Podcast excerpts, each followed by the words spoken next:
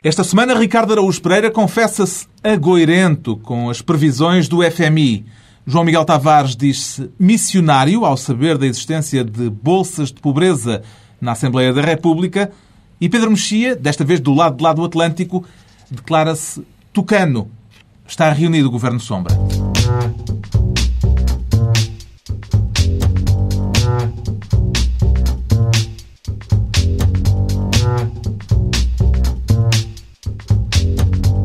Viva, sejam bem-vindos. Agora que a República já tem mais de 100 anos, daqui a pouco os discursos do centenário e a dúvida sobre quem terá sido o principal destinatário do apelo à responsabilidade formulado por Cavaco Silva.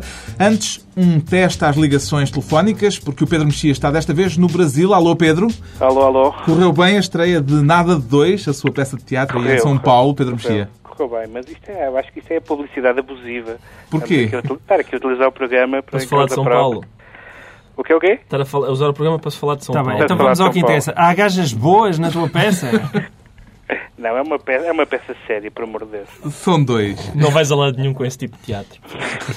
Muito bem, daqui a pouco falaremos das eleições brasileiras, as presidenciais que vão ter segunda volta ou segundo turno, como dirá daqui a pouco o Pedro Mexia, e as legislativas em que o deputado mais votado foi um palhaço, mas um palhaço mesmo, desta vez. Falaremos disso daqui a pouco. Para já, o Pedro quer ser ministro in vitro. Também se poderia dizer ministro proveta, Pedro Mexia. Sim, é porque hum, basicamente eh, estamos sempre a ter eh, opiniões curiosas. A mim custa-me estar a fazer o, estar a fazer o, o, o papel de, de, de crítico do catolicismo do costume, sobretudo tendo aí o Ricardo. Mas, eh, mas, mas a mim, mas a mim dói-me mais do que a ele e, portanto, eu, eu, eu, eu faço estas críticas com, com, com mais... Com mais Com mágoa. eh, com mais mágoa do que ele. Isso é por E causa do Nobel da Medicina atribuído esta semana ao Nobel. cientista britânico Robert Edwards, Exatamente. o pai da fertilização in vitro. Exatamente. E, o, e, e imediatamente eh, eh, uma fonte do Vaticano, da, enfim, da Comissão para as Ciências da Vida, ou coisa que o valha, veio fazer uma, uma declaração dizendo, criticando, criticando esta escolha e, e dizendo que, que o, as crianças, os bebés devem nascer do amor físico entre um homem e uma mulher. Para já é muito bom ver a, a Igreja promover o amor físico Finalmente. é uma coisa que, não, que não temos tido sentido, temos sentido algum déficit nessa área. Ahm, e e parece-me que ah, nesta, como em muitas matérias, claro, eu não vou negar que há, que há questões ah, complicadas, ah, éticas na, na, na questão da, da, da- da fecundação artificial, mas também, mas existe uma, um fator humano bastante evidente que é, ah, e a Igreja que é tão pró-vida ah, e que é tão pró-família, que é a possibilidade de milhões de casais inférteis poderem ter filhos.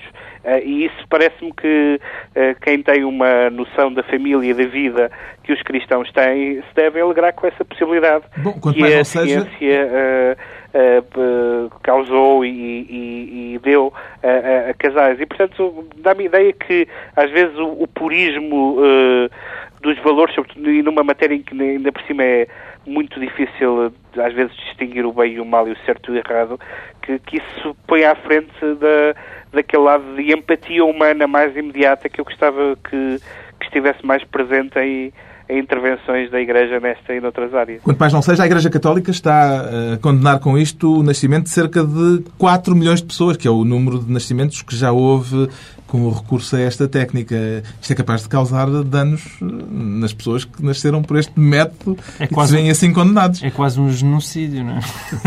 Não, eu acho é que, ao contrário do que muitas pessoas pensam, a Igreja Católica, eh, tirando aquela coisa de tornar pessoas santas por causa de pingos de óleo e outras coisas assim, a Igreja Católica eh, parte de uma premissa que é Deus Nosso Senhor existiu e Jesus Cristo ressuscitou, mas em cima disso constrói um edifício brutalmente racional e é, é- é- é provavelmente a instituição mais racionalista que nós temos.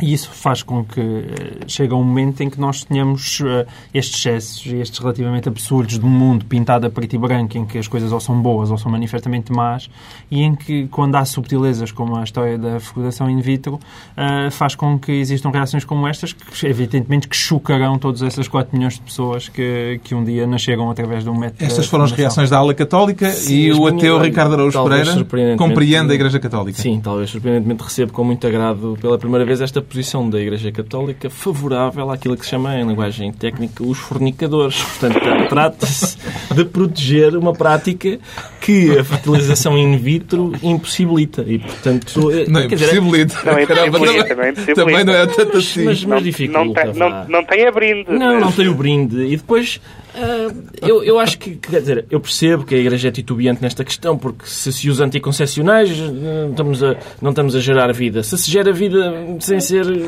Ah, não é da maneira certa. E, portanto, eh, apesar de tudo, quer dizer, a Igreja é favorável ao sexo durante duas semanas. Essa sempre foi a minha posição. sobre- A igreja, a igreja é favorável ao sexo durante duas semanas porque, com aquela história do antes do casamento, não. Ora, depois do casamento, há sexo durante quê? Duas semanas e acabou. Portanto, basicamente, essa é a posição da igreja e, e fico contente que haja sinais noutro sentido. Mas, mas nesses, nesses 15 dias é a fartazana. É a fartazana, só é aquele entusiasmo inicial, depois as pessoas deixam de ter sexo, pelo menos uma, umas com as outras. Bom, está registada a patente de ministro proveta por parte do Pedro Mexia e o Ricardo também traz à baila um assunto que envolve posições religiosas e quer para isso tornar-se ministro da cretinice. Ah, mas- Quem é que tem vontade de tutelar esta semana, Ricardo? Bom, antes de mais nada, é um ministério claramente à minha medida. E depois, é, é a propósito de uma. Não sei se viram essa notícia. um- há uma igreja batista cujos fiéis estão convencidos de que.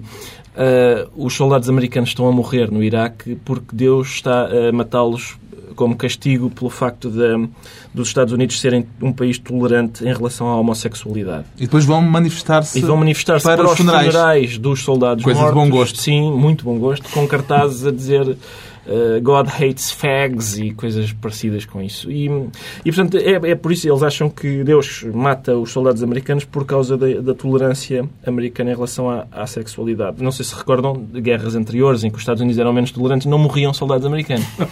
Mas nós ainda não percebemos porque é que Deus também mata alguns dos iraquianos, que são super intolerantes relativamente à homossexualidade e morrem também. E, E, em maior eu número. acho E, que sobretudo, é- para que gastar tanto dinheiro e ir daqui para, para Bagdá só para matar gente? Que Quando podiam perfeitamente... Deus matava logo gente nos Estados Unidos da América e gastava-se muito menos dinheiro, que aquilo, aquela guerra sai, sai caríssima. Mas também... eu- Felizmente, essa, a existência dessas igrejas evangélicas é uma das poucas, um dos poucos consolos que têm os católicos, porque, eh, por mais absurdas que sejam algumas posições católicas, há sempre igrejas evangélicas a dizerem coisas mais disparatadas e, portanto, eu, eu como católico, agradeço a existência dos, dos pequenos grupúsculos que dizem coisas ainda mais absurdas. E essa é a mesma razão de ser, a razão de ser deste Ministério, é porque alguém quer que, que eles se calem, eh, coisa contra a qual eu sou. Eu sou a favor da liberdade de expressão, especialmente no caso dos idiotas. Eu acho que, é, a sério, é ótimo saber. Quando eu sou a favor dos idiotas falarem, para nós sabermos localizá-los. Eu conto sempre a mesma história, porque uma vez estava à porta do Colégio Planalto e veio um senhor com um filho pequenino ao colo e pediu-me um autógrafo. Vês? Olha, Pedrinho, este senhor gostas tanto dele, um autógrafo. E esse senhor quem era? Era o presidente do PNR, era José Pinto Coelho. Só que ele, como ainda não tinha aberto a boca, eu não sabia que se tratava de um idiota. Mas justamente a questão que isto levanta é de saber o que é que prevalece legalmente num caso destes. Se é o direito à liberdade de expressão, mesmo que cretina, idiota, ou o direito das famílias a viverem os momentos dramáticos de um funeral sem interferências de cretinos. Como é que vê este dilema, Pedro Mexia? Estamos a falar de que deles protestarem é protestarem Deles irem para os funerais com há grande- regozijarem-se pela morte daquele que está a ser enterrado. Legalmente não vejo grande maneira de, de- de combater isso. Quer dizer, eh, é- é- isso está sob, sob a alçada da- da- do mau gosto e da insensibilidade, mas legalmente Eu cá não estou propunha que se defendesse a liberdade de expressão e depois, ao mesmo tempo, defendia-se a liberdade das famílias enlutadas mandarem umas bolachadas nas Ah, trombas com dos, certeza, dos certeza. rapazes da liberdade de expressão. Mas Nas beatas de- trombas é isso. Mas é? deixem-me só também, porque é engraçado só sublinhar isto. Nós chamamos igrejas a isto, mas na verdade, tal da mesma, da mesma maneira que o outro pastor meio maluco que queria queimar que queria queimar o Corão, e estamos a falar de uma igreja que tem 70 pessoas e Claro, são todas claro. familiares do pastor.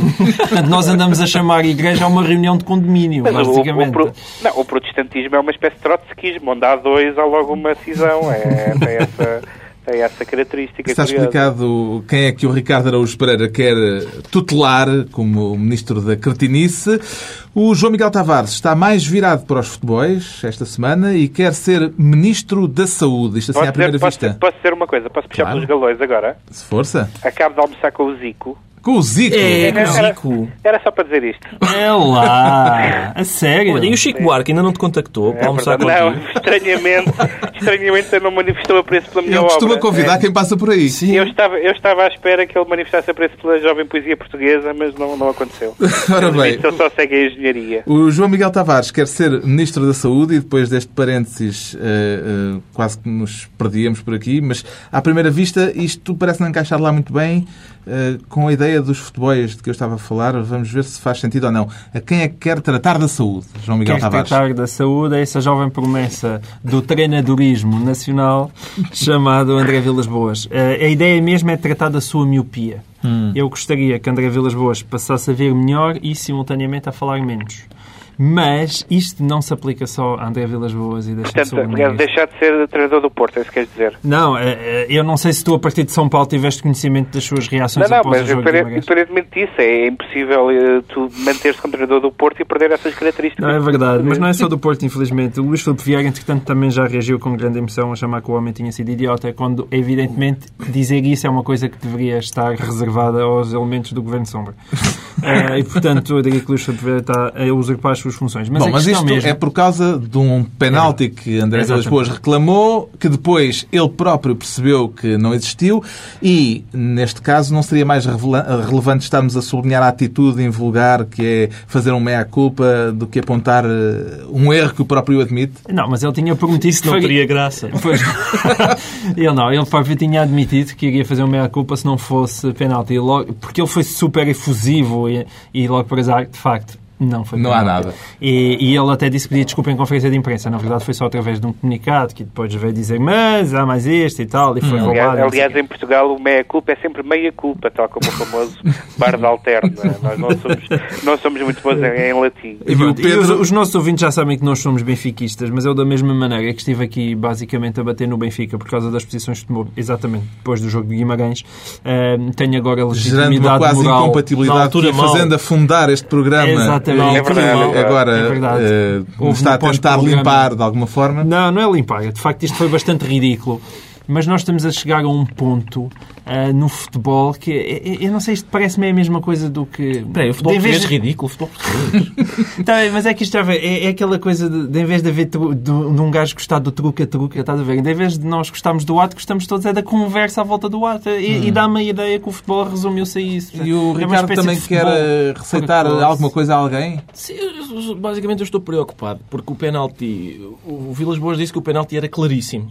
Na altura em que o denunciou e passado um dia o penalti passou de claríssimo para inexistente. Por isso é um penalti claríssimo que foi é um penalti de Santelmo, acho eu. É um, vi claramente visto o penalti vivo. Ah, foi isso que aconteceu. E eu Uma estou pequena pre- alusão aos descobrimentos. Sim, É e aos. Lusíadas. Mas eh, Isto é- preocupa-me preocupa os sentidos do- do- da estrutura do Porto, porque a audição nós sabíamos que já era má. Eu não conheço ninguém naquela estrutura que tenha ouvido as escutas eh, de facto. E agora veem coisas que não existem. Vá lá, o paladar, enfim, que fica mais, a- mais apurado. Isso é bom para provar a fruta, os chocolatinhos. a- é Truca, és, um- truca. tu és um profissional. pá. Fica a, receita, fica a receita do oftalmologista João Miguel Tavares para André Vilas Boas, o treinador do Futebol Clube do Porto. Daqui a pouco o orçamento, que ainda não sabemos se vamos, eh, se vamos ter, e os apelos do Presidente da República no 5 de outubro, antes das eleições brasileiras, que levam o enviado especial deste Governo Sombra ao Brasil, o Pedro Mexia, a declarar-se tucano. Já começou, portanto, a campanha eleitoral para a segunda volta, Pedro Mexia. Para o segundo turno, Para o como segundo dizem turno. aqui, o tu- tucano, porque é como chamam ao- ao- aos militantes do, do PSDB. do- É, a designação que é o- vem do pássaro, que é o símbolo Exatamente, do partido, que é o- Partido o- da Social Democracia eh, Brasileira. O, o resultado, portanto, eh, eh, o a Dilma teve 46%, o Serra 39% e a, e a Marina Silva 19%. Foi, foi alguma, houve alguma surpresa porque as sondagens davam uma vitória, enfim, tangencial, mas mais ou menos segura à Dilma, a candidata do PT. e eu fico, fiquei contente, e por isso tucano neste caso, ou seja, adepto do, do Serra, fiquei contente porque um, o, o, Brasil, pelo, pelo que eu já sabia, pelo que fui sabendo por maioria de razão aqui lendo a imprensa, um, teve, e os governos do Lula, que têm uma taxa de popularidade de 80%, e portanto pensava que bastava nomear alguém que, que, que, estava automaticamente eleito, mas que os governos do Lula tiveram um aspecto muito positivo, pelo menos do ponto de vista dos números e do ponto de vista da sociedade brasileira, que foi os 30 milhões de pessoas que saíram da pobreza, a Bolsa Família, esse tipo de, de apoios que, que, que, fizeram criar uma classe média brasileira, mas, uh, e isso notou-se muito mesmo na campanha, o, PT trata o Estado como se fosse propriedade, como se fosse propriedade própria do partido. E, portanto, foi muito surpreendente, foi muito surpreendente e muito positivo que, que fosse necessária esta, esta segunda volta. Aliás, Marina é. Silva sai do PT justamente em choque com o partido. A Marina portanto, Silva é um voto PT. de protesto Embora, enfim, contra o PT. Silva, a Marina Silva teve 20 milhões de votos e que, enfim, não era uma figura propriamente era relativamente conhecida aqui no Brasil, mas não é propriamente. Aliás, ela é conhecida como Manela Alegre brasileiro. Tinha esperava. Não, é muito engraçado que ela, ela teve 20 milhões de votos e, e, é de um partido que é um partido pequeno, que é o Partido Verde, e o eleitorado, o eleitorado da, da Marina Silva é um eleitorado completamente hum, absurdo do ponto de vista português, ou seja, é, as pessoas que votam no, no, no que votaram nela são Uh, não é um fenómeno um bocadinho pinta silguista? Não, exatamente, porque é uma mistura, é uma mistura como eu digo, que seria impossível em Portugal. Era como se, é como se votassem nela Boaventura Sousa Santos e João César das Neves. os, os, votantes da Marina Silva são evangélicos, uh, intelectuais uh, e as celebridades. Por exemplo, a Gisele Bundchen apoiou Marina Silva, embora não tenha votado, enfim, uh, mas, mas, pronto, mas apoiou. eles, aliás, chamam um editorial chamava este eleitorado o eleitorado Discovery Channel, que eu acho uma bela definição do, do eleitorado. Agora a questão mas, é para onde é que vão esses 20% de votos? Esses 20% podem, podem ir em grande parte para o, para o José Serra, por uma, por, primeiro porque, em princípio, as pessoas que, que queriam votar no, no PT teriam, teriam votado na primeira volta e... E a Dilma e, pode ter batido no teto Não, e há uma questão, é que, é que o, o PT... Isto é, convém dizer que isto tem 23 partidos representados na Câmara dos Deputados. Portanto, isto é uma confusão do ponto de vista ideológico e regional, etc.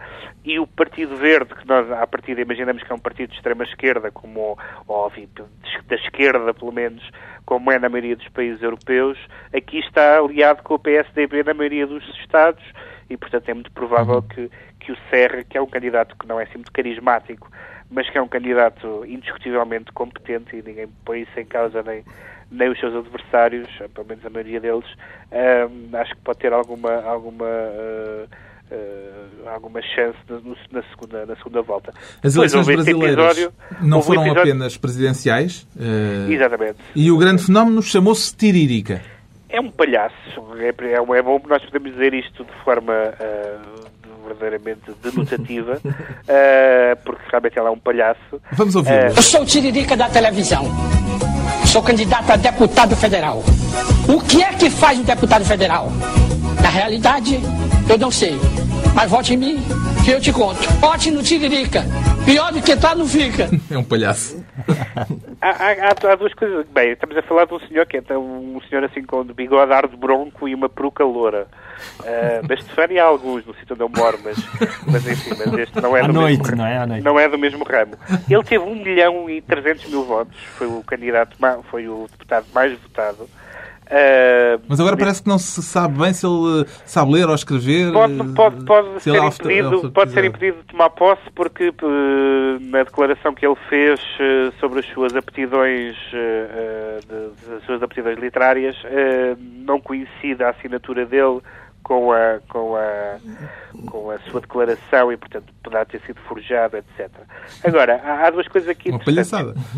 É, é, primeiro é que ele é apoiado pelo partido, não é uma, não é uma candidatura, quer dizer, é uma candidatura absurda, evidentemente, sem nenhum programa político, é apoiado por um partido e é apoiado por um partido que, que se chama PR uh, e que é um partido que apoia o governo. Portanto, basicamente, este, é, é este palhaço está com Lula. Acho que podemos dizer isto, acho que podemos dizer isto uh, desta, desta maneira. Uh, e, e, é uma tirírica, é uma, é uma expressão que quer dizer uma série de coisas, todas elas muito divertidas, como erva daninha, homem zangado e carteirista. tudo, coisas muito, o, muito recomendáveis próprias para, para, o Parlamento. Para, para, um Parlamento. O que é que significa o facto de Tiririca ter eh, sido o deputado brasileiro eleito com mais votos, 1 milhão e 300 mil, Ricardo Araújo Pereira? Oh, Carlos, como calcula, eu o que significa não sei, mas, mas tenho lido pessoas que sabem o que significa dizer que se trata de um voto de protesto e isso deixa-me sinceramente indignado, porque o facto de votarem num palhaço, pelo simples facto de ele ser palhaço, ser o voto de protesto, significa que as pessoas acham que o prestígio social de determinada profissão influencia a capacidade do titular do cargo público para desempenhar esse mesmo cargo. E só quem não sabe como é que governa os engenheiros é que pode acreditar que isso é verdade. Portanto, o facto de ele ser palhaço não creio que seja um protesto. Outra, outras coisas poderão ser. Agora, Deixa-me dizer que houve vários candidatos, uh, celebridades, que se candidataram pequenas celebridades. Do Romário, os outros eram tudo pequenas celebridades. O Romário também foi eleito. Também o Romário também foi eleito, mas, mas uma das candidatas de maior uh, exposição, acho que é a palavra, que foi a Mulher Pera, que tinha uma anatomia. Tu tinha... sabes que também já há a Mulher Melancia. A Mulher Melancia Pronto, é muito Mas a mulher, pera, a, mulher pera, a Mulher Pera não foi eleita e está... está uh, a argumentar que foi por, por machismo e misoginia que não foi eleita. E acredito que tenha sido. Eu, só, eu queria só dizer que, que acompanho, é que não sou um palerma qualquer que está a falar no ar. Eu acompanho as, as eleições brasileiras e a vida política brasileira porque me ajuda a compreender a nossa própria. Porque eles têm 30 milhões de pessoas a sair da pobreza, nós temos 10 milhões a entrar. E claramente há um fluxo, há um fluxo que pode, pode é, estar relacionado. O princípio dos vasos comunicantes. Sim, sim. Está explicado porque é que o Pedro Mexia, já em campanha por José Serra, se confessa tucano, enquanto o João Miguel Tavares se declara desta vez missionário para pôr em prática os espírito, o seu espírito cristão, João Miguel? É, eu conheço algumas, aquelas irmãs missionárias da caridade. Uhum. Uh, que foi fundada pela Materesa de Calcutá e parece que já há várias caminhonetas de... de missionárias ali a pagar em frente aos leões do Parlamento e a subir. Identificou um caso de necessidade no Parlamento. Um caso de terrível necessidade. Uh, o senhor deputado uh, Ricardo Gonçalves afirmou... Deputado do PS por Braga. do PS por Braga afirmou depois dos anunciados cortes, uh, se abrissem a cantina da Assembleia da República à noite, eu ia lá jantar.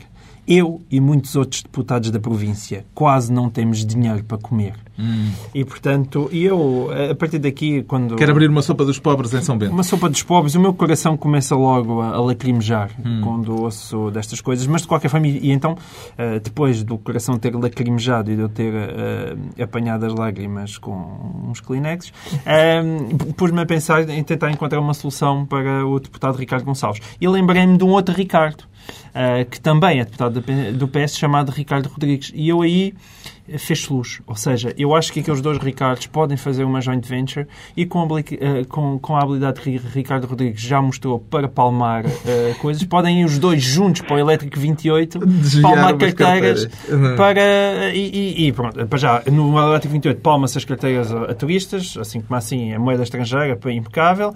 E, uh, e, e, está solucionado o caso. Há grande protagonismo dos Ricardos do PS. O que é que o nosso Ricardo tem a dizer sobre o assunto? Oh, Carlos, é, isto é tudo muito engraçado, mas eu creio que. A confraria estas... dos Ricardos devia pronunciar. Sim, eu, eu, nós achamos muita graça a isto, mas eu acho sinceramente que é possível que, que seja verdade, porque as próprias declarações do deputado revelam subnutrição, uh, designadamente aquele sintoma do, do cérebro mal oxigenado e esse tipo de coisa. Agora, o que eu acho que estas declarações revelam, sobretudo, é a falta de qualidade do romance neorrealista português.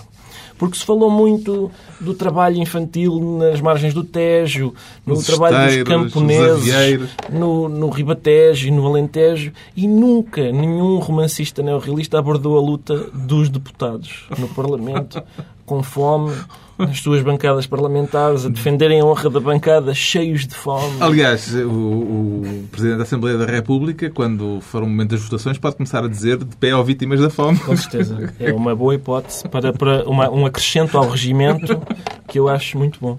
Bom, chegaram aí ecos desta situação de necessidade que se vive nos passos perdidos, Pedro Mexia?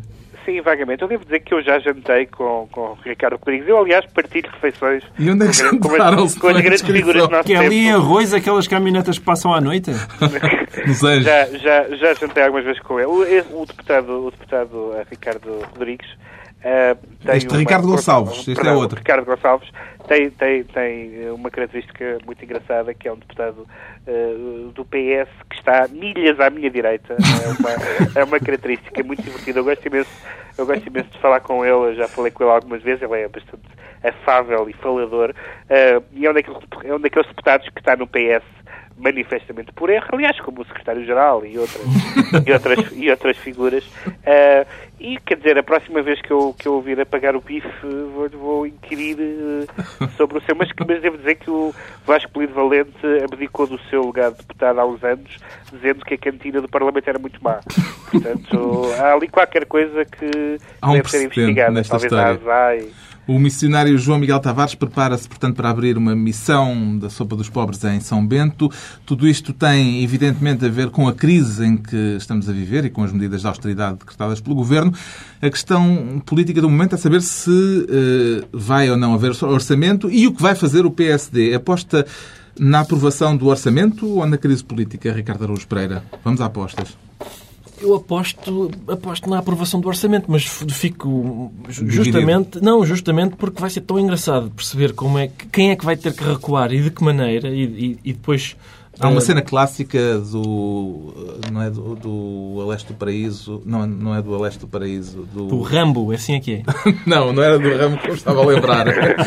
do filme do Nicholas Ray com o James Dean, em que eles fazem uma corrida, Corrida a Fúria de. Viver, em que eles fazem aquela corrida de carros e o, E é o último que salta, foi o último que salta. A é ver que- quem desiste primeiro. É quem desiste primeiro é Mariquinhas. Exato. É possível que seja isso, mas vai ser engraçado ver hum, quem é que, eh, desistindo primeiro, vai depois arranjar os melhores argumentos políticos para demonstrar que, na verdade, não desistiu. Normalmente é a questão da fomos responsáveis. Costuma ser isso, mas eu estou à espera de mais, e de melhor e mais criativo desta vez. O PSD ainda tem margem para viabilizar o orçamento, Pedro Mexia.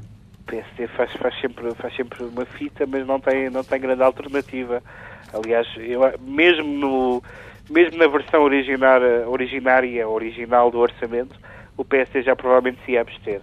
E agora depois temos tido o, o polícia bom a, a- a limitar as nossas políticas orçamentais. Uh, pelo visto o polícia mau já veio dizer que não concorda, mas enfim, mas o polícia bom diz que sim. O Polícia Uh, Bom, o Ministro Teixeira dos Santos. é o CDE, o CDE e o FMI, respectivamente.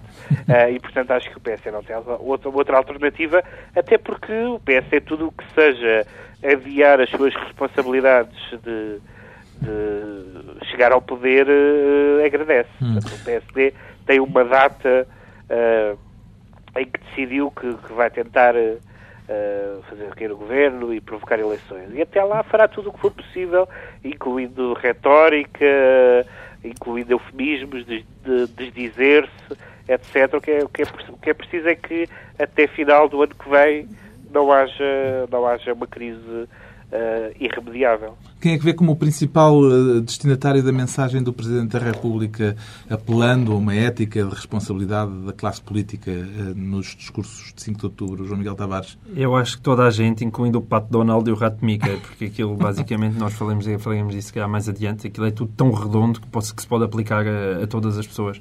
Mas ainda em relação a este assunto e com a profundidade de pensamento que me é manifestamente reconhecida, hum, eu diria que a coisa é um bocadinho mais subtil. Eu acho que o, PSD perdeu uma oportunidade, que eu acho que era isso que, que, que o Pedro Passos Coelho devia ter feito há muito tempo, era antes de saber sequer o que é que o PS iria apresentar, eh, dizer que se abstinha. Abstinha simplesmente eh, por amor à pátria e porque se punha que o orçamento que lá viesse era mau, mas ainda assim era melhor do que não haver nenhum. Agora, ah, não tendo sendo essa a posição, eu penso que, apesar de tudo, Pedro Passos Coelho não pode fazer um bluff do género de estar a dizer que o orçamento é mau e ter necessariamente o aprovar. Eu acho que, que o Pedro Passos Coelho também ganha tempo tentando ver a forma como os mercados evoluem. Ou seja, se há anúncio de um PEC 3, eh, a forma como a economia está a evoluir e manifestamente depois dos juros da dívida terem baixado, voltaram outra vez a levantar, ehm, pode ser que realmente aquele plano não resulte e isso dar mais alguma margem de manobra ao Pedro Passos Coelho. E, e, portanto, o tempo a passar não é necessariamente negativo para o PSD. Não é? Sim, mas há um, tempo, há um tempo em que é preciso votar sim ou não, não é? E há um tempo em que uh, se vai ver que nenhum dos outros partidos se disponibiliza para, sequer com a abstenção, fazer passar o orçamento. Portanto, Não, mas a, a- a minha questão é que pode chegar uma altura em que as coisas estão, estão tão más que estar com um orçamento ou viver de duodécimos é exatamente a mesma coisa. Bom, eh, entretanto, o, o houve, governo supostamente recusa essa hipótese, não é? É o que tem dito, não é? houve os discursos eh, de 5 de outubro e houve a ausência de Pedro Passos Coelho na cerimónia de 5 de outubro. Fez bem em em não ter ido eh, Ricardo Araújo Pereira. Hum, isso acho que fez bem. Não estou a perguntar se fez bem o Ricardo em não eu, ter eu percebi, eu percebi, acho que Passos Coelho fez bem porque podia, o ambiente podia ficar inquinado com ele lá. Sócrates e o Cavaco dão-se tão bem, não valia a pena ir uma pessoa que podia ir aborrecer as comemorações. Eu, eu sinceramente... O, Portanto, o discurso de Cavaco entalou Passos Coelho mais do que Sócrates ao apelar à responsabilidade, é isso? Eu, eu, sinceramente, eu não- eu- quem, é que quem é que Cavaco se estava a referir? Eu fico sempre com a sensação de que se estão a referir a mim. É, é sério, eu tenho um complexo de culpa muito apurado e sempre que o Cavaco diz é preciso mais responsabilidade, eu penso, olha, sou eu. E com alguma razão, porque eu de facto sou irresponsável. Bom, vamos ficar à espera do evoluir dos acontecimentos. O orçamento é discutido na Assembleia da República no fim deste mês de outubro. Agora os decretos. E o Pedro Mexia, que já nos trouxe aqui eh, o Nobel da Medicina há pouco, decreta esta semana a leitura de Mário Vargas Llosa. Desta vez aplaude, portanto, a escolha do Comitê Nobel, Pedro Mexia. Sim, para já é um escritor que, que conhecido, o que é uma, uma, uma aventura eh, para os lados da, do Nobel. Não, é um es- daqueles escritores que, eh, e não são tantos quanto isso, que, que, que são, eh, que, que são indiscutíveis, tenham ou não tenham Nobel, e que entraram no canon há muito tempo. É- e é um escritor que, que, que- foge, foge bastante àquela ideia que nós temos da literatura sul-americana, ou de alguma literatura sul-americana que é essencialmente marcada pelo chamado realismo mágico, etc. O Vargas Llosa, pelo contrário, é um realista eh, tão só e é um, um homem que tem sempre escrito sobre eh, os conflitos históricos, sobre, sobre a luta pelo poder, sobre a opressão, etc. Portanto, também não é um homem que se refugie propriamente nos temas privados ou intelectuais, etc.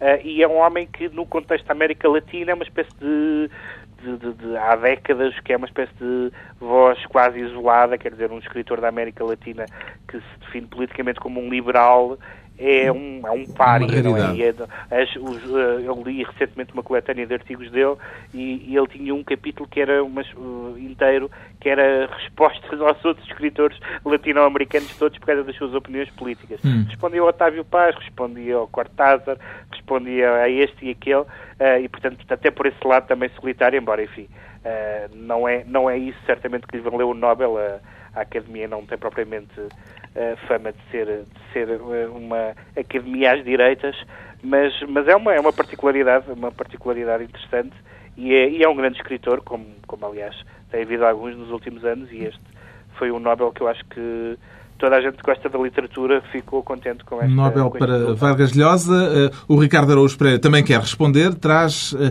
como decreto André Jaim. André Jaim Nobel da Física, só Ah. assim, para que fique claro que nenhuma área do saber me é alheia. André Jaim eh, é um homem que prova, isso é, é reconfortante, prova que nunca é tarde para triunfar, porque no ano 2000 André Jaim tinha ganho o prémio Ig Nobel, aqueles prémios humorísticos que são atribuídos à, à, à façanha científica mais parva E agora do ano. ganhou- Ele ganhou por ter feito levitar uma rã. E agora ganhou o Nobel por uma coisa que não retive, não, não sei, Não não, não me interessa muito. É, eu não- acho que é o grafeno. Descobriu o grafeno, ou fez a fusão do grafeno, ou uma coisa qualquer. que- Quando é tão mágico fazer levitar a rã, Sim, não é? claro. Eu prefiro, pessoalmente, da obra dele, destacaria levitar a rã. Agora, isto do grafeno, eles acham bom. Bom, finalmente, o João Miguel Tavares, a pensar nos jogos que a, seleção, que a seleção de futebol tem pela frente, decreta longa vida a Paulo Bento. Já pôs a bandeira nacional à janela. É João verdade, Miguel? isto é sexta-feira e depois o programa repete e as pessoas já vão saber se vale a pena ou não Exato. longa vida ao Paulo Bento ou tê-lo amaldiçoado. Mas eu, de qualquer forma, neste momento ainda não sabemos o resultado de Portugal e eu acho que, acima de tudo, é um penteado de um homem cego. Então, tranquilidade. Vamos lá ver como é que correm as coisas. Está concluída a análise da semana. De hoje a oito dias, à mesma hora, volta o Governo Sombra. João Miguel Tavares, Ricardo Araújo Pereira e Pedro Mexia. Para a semana já aqui connosco. Boa viagem de regresso, Pedro. Deixou de nos ouvir outra vez. Estou? Estás aí ou não? Não está? Estou?